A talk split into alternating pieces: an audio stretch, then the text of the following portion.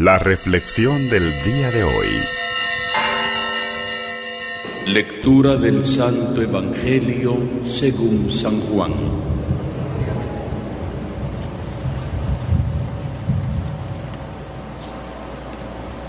En aquel tiempo, después de lavarles los pies a sus discípulos, Jesús les dijo, yo les aseguro, el sirviente no es más importante que su amo, ni el enviado es mayor que quien lo envía.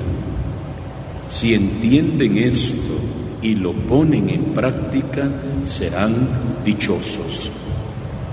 No lo digo por todos ustedes, porque yo sé a quienes he escogido pero esto es para que se cumpla el pasaje de la escritura que dice, el que comparte mi pan me ha traicionado. Les digo esto ahora, antes de que suceda, para que cuando suceda crean que yo soy. Yo les aseguro, el que recibe al que yo envío, me recibe a mí y el que me recibe a mí, recibe al que me ha enviado. Palabra del Señor.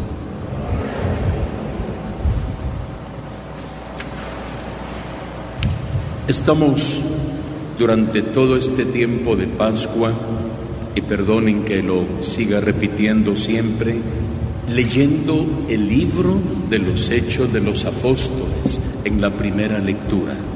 Ese libro pascual, ese libro que nos narra las aventuras, las acciones, por eso se llama los hechos de los apóstoles, no tanto los dichos de los apóstoles, los hechos de los apóstoles las alegrías y las penas de la primitiva comunidad cristiana, símbolo, ejemplo y primicia de las alegrías y penas de la actual comunidad cristiana, porque sirve por un lado para ver nuestro futuro y al mismo tiempo ver hacia el pasado nuestra historia ver como ellos hacia el futuro con alegría en medio de la misión y en el caso nuestro ver hacia el pasado ese tesoro inagotable que tenemos de ejemplo de fe, de valentía, de algo que el Papa dice parresía. La parresía es una valentía fruto del Espíritu Santo que le hace a uno estar firme y arraigado en la fe. Y no se cansan ni se desaniman los apóstoles. Tienen momentos de efusión, de gozo en el Espíritu.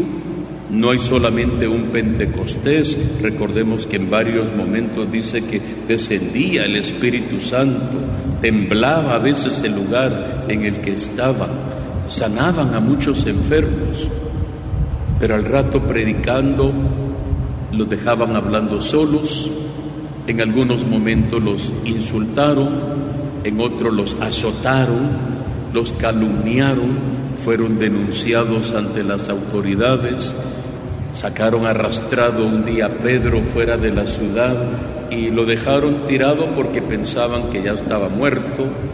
En otro momento lo tienen que descolgar en una canasta a través de las murallas de la ciudad tantas aventuras que ellos tienen, fruto sencillamente de una cosa, de el amor que le tenían a Jesús. Solamente con amor es capaz uno de perseverar. Solamente con amor es capaz uno de hacer el bien. Solamente con amor es capaz uno de vivir en armonía en la sociedad, en la iglesia, y en nuestras comunidades, en nuestros grupos y en nuestros movimientos. Yo recuerdo mucho cuando fue la revolución liberal en Guatemala en el siglo XIX y en tiempo de Justo Rufino Barrios y de Miguel García Granados, empezaron a expropiar, a quitarle a la iglesia los templos, a expulsar a los sacerdotes, a las monjas, empezaron a hacer grandes desastres, llegaron al convento de las Beatas de Belén, era un convento muy importante, ahí estaba Madre Encarnación Rosal, que ahora ya es Beata, la Madre Encarnación Rosal, nuestra primera santa guatemalteca. Recordemos que el hermano Pedro es cierto, es el primer santo guatemalteco, pero nació en las Islas Canarias, en España. Cambio, Madre Encarnación es pura chapina, chiva, de, de Quesaltenango. Y Madre Encarnación, cuando están destrozando el convento, ella es la fundadora de las betlemitas que estuvieron aquí en Esquipulas.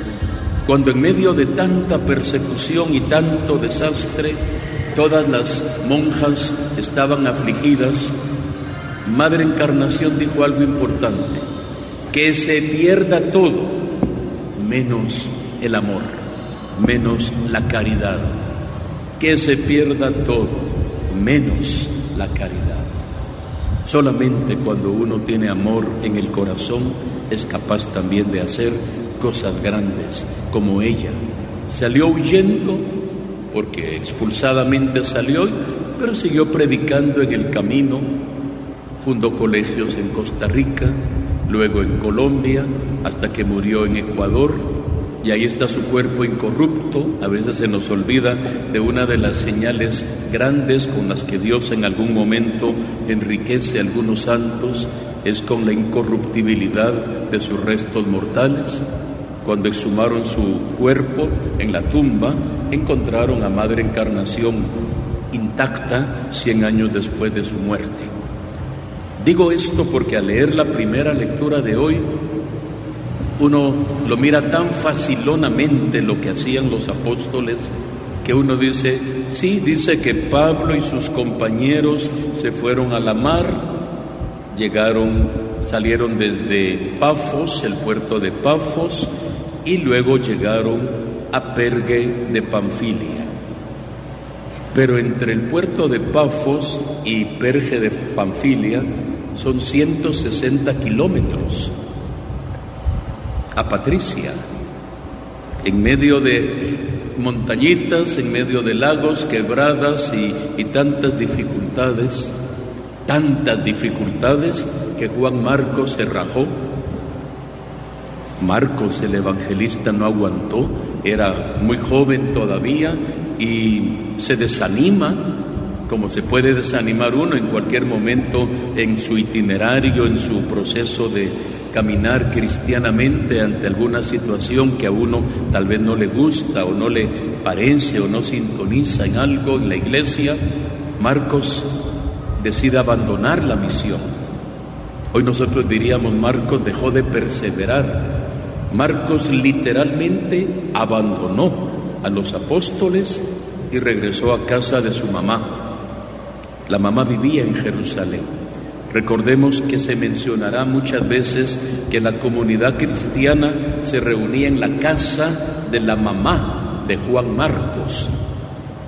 Juan Marcos como que era de la pastoral juvenil, pero estaba dando sus primeros pasos todavía y ya caminar 160 kilómetros por tierras desconocidas y con tantas penalidades, luego de haber andado en barco tanto tiempo, no aguantó se regresó. Y los apóstoles ahí estaban. Y llegaron en medio del cansancio y lo primero que hicieron fue ir a la sinagoga. Y le dicen a, a Pablo, hermanos, ¿tienen algo que decirnos? ¿Tienen alguna exhortación? Yo no sé usted qué hubiera dicho luego de haber navegado tanto, de haber caminado 160 kilómetros en tierras desconocidas, con la frustración que, en el que esperaban que era Marcos, con ilusión, como cuando uno mira que un joven se compromete, ya se les había zafado, culto, tienen algo que decirnos. Yo no sé qué hubiera dicho usted o qué hubiera dicho yo. Ellos dicen, sí, tenemos algo que decirles. Y comienzan a predicar.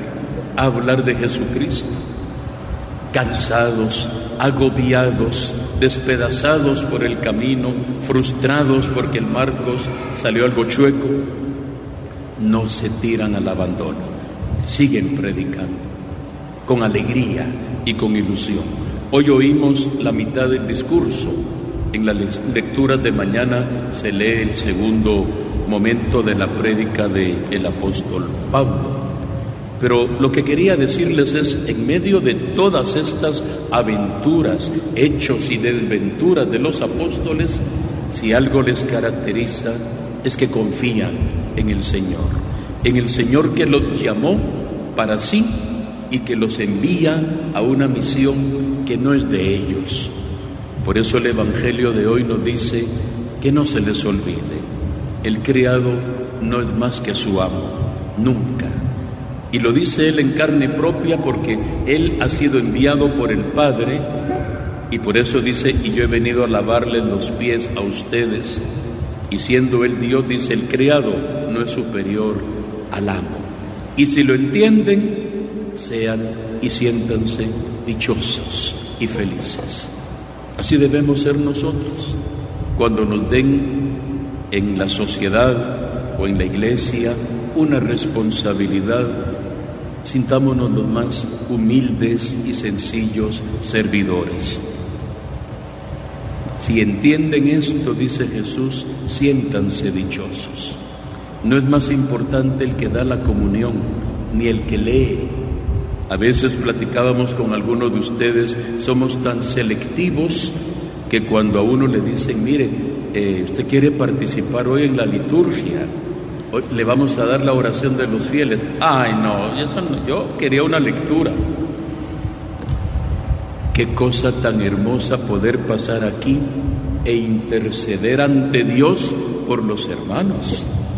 Si eso solo lo hace Jesús, que es el intercesor, el abogado ante el Padre, nosotros a veces así despectiva, ah, no soy yo, es muy de segunda categoría. A mí deme la secuencia, a mí deme otro servicio. Si entienden esto, dice Jesús, siéntanse dichosos. Si le piden algún servicio en la sociedad o en donde usted trabaja, le ascienden a otro cargo, a otra responsabilidad, siéntase dichoso y sobre todo humilde y sirva, como dice Jesús. De hecho, el primer versículo de hoy decía, después de lavarle los pies, le dijo esto. Mientras más grande es una persona, más sencilla y humilde debe ser. A veces nuestra gran tentación es creernos pavos reales y se nos olvida que cuando el pavo real, usted ha visto un pavo real tan bonito, cuando extienden las, las plumas se miran hermosos, Mírelo siempre por delante, no mire por detrás al pavo real porque se va a espantar de lo que va a ver. Es el mismo pavo real, solo que en el otro 50% de su experiencia física. Nosotros también podemos, si nos descuidamos, caer en esas tentaciones que hoy los apóstoles nos dicen, lo importante es amar y servir a Jesús. Y ojalá que el Señor pueda decir de nosotros lo que un día dijo de David. El segundo verso del Salmo de hoy dice, he encontrado en David a mi servidor y con mi aceite santo lo he ungido y lo sostendrá mi mano y eso le dará fortaleza. ¿A quién ha ungido el Señor? A usted desde el bautismo. Usted está ungida, está ungido. Yo también, evidentemente, como sacerdote. En el caso de nosotros, la responsabilidad y el compromiso es todavía más grande. Pero también atentar contra un ungido del Señor es muy delicado. Por eso cuando fue el atentado que mañana recordamos contra Juan Pablo II, eso implicaba esta excomunión, el atentar física moral o espiritualmente contra un pastor de la iglesia, porque así lo dice la palabra de Dios, es atentar contra Cristo. Hoy en día se habla tan mal del el Papa en algunos ambientes, pero se habla mal de los obispos, de los delegados de la palabra, de los catequistas, de los sacerdotes, de los párrocos, de las monjas. Hoy se habla mal. Se olvida que, como dice hoy la palabra de Dios, a quien yo he ungido con mi aceite, lo sostendrá mi mano y le daré fortaleza con mi brazo. Y en ese sentido todos gozamos de esa sacralidad también, porque usted desde su bautismo fue consagrada, fue consagrado como lo más grande que hay en este mundo. Y el Señor también dice de usted hoy, he encontrado en ti, como en David, a una mujer, a un hombre, según mi corazón. No te creas lo que no eres. Aprende de mi madre, que ella misma dice, el Señor puso su mirada en la bajeza de su esclava, en la humildad de su sierva. Por, esa, por eso me llamarán grande, me llamarán dichosa, porque el Señor hizo en mí grandes cosas, no fui yo quien hizo las grandes cosas, fue, fue Él el que hizo grandes cosas. También usted siendo ungida, ungido por el Señor, puede hacer muchas cosas grandes como lo hizo Pablo y lo hizo Bernabé. Y termino para recordar la vida de Marcos. Marcos aprendió la lección. Luego pidió perdón y le fue a decir a Pablo, ¿me aceptas otra vez? Venite, le dice. Bernabé se enoja un poco y Bernabé dice, no, a alguien que se portó mal, no, venite. Incorporan otra vez a Marcos. Es decir, siempre en la vida hay una segunda oportunidad. Ahora que estamos en una fase diferente de la pandemia, que no se le olvide que no ha terminado, estamos en una fase diferente, pero podemos decir, los que quedamos todavía tenemos una segunda oportunidad, no la perdamos, no la desaprovechemos. El tiempo que nos quede de vida, ojalá que sea para, como decía Madre Encarnación Rosal, que sea para que se trabaje con amor. Y aunque se pierdan algunas cosas, que jamás se pierda la caridad, porque la caridad es el principal distintivo de los cristianos. Así decían de ellos, miren cómo se aman, miren cómo se quieren, la señal de los cristianos hemos cantado tantas veces. ¿Cuál es? La señal de los cristianos. Y lo cantamos tan bellamente, pero al rato nos podemos estar eh, insultando, saliendo de aquí, vamos a la casa y se nos olvida, ¿verdad? Que la señal de los cristianos es amarnos como hermanos de aquí, pues estamos en la misa y santos altares nos hacen falta para ponernos, pero ya cuando los santitos se bajan de los altares y se van para la casa, como que de repente puede cambiar un poquito alguna situación. Que el Señor nos dé esa fortaleza de la que habla hoy el Salmo, fortaleza destinada para aquellos que han sido ungidos como usted desde el día de su bautismo. Termina David diciendo, contará con mi amor y mi lealtad, y Él me dirá, tú eres mi Padre, el Dios que me protege y me salva. Que Él nos bendiga y nos llene de vida en abundancia. Que así sea para todos nosotros.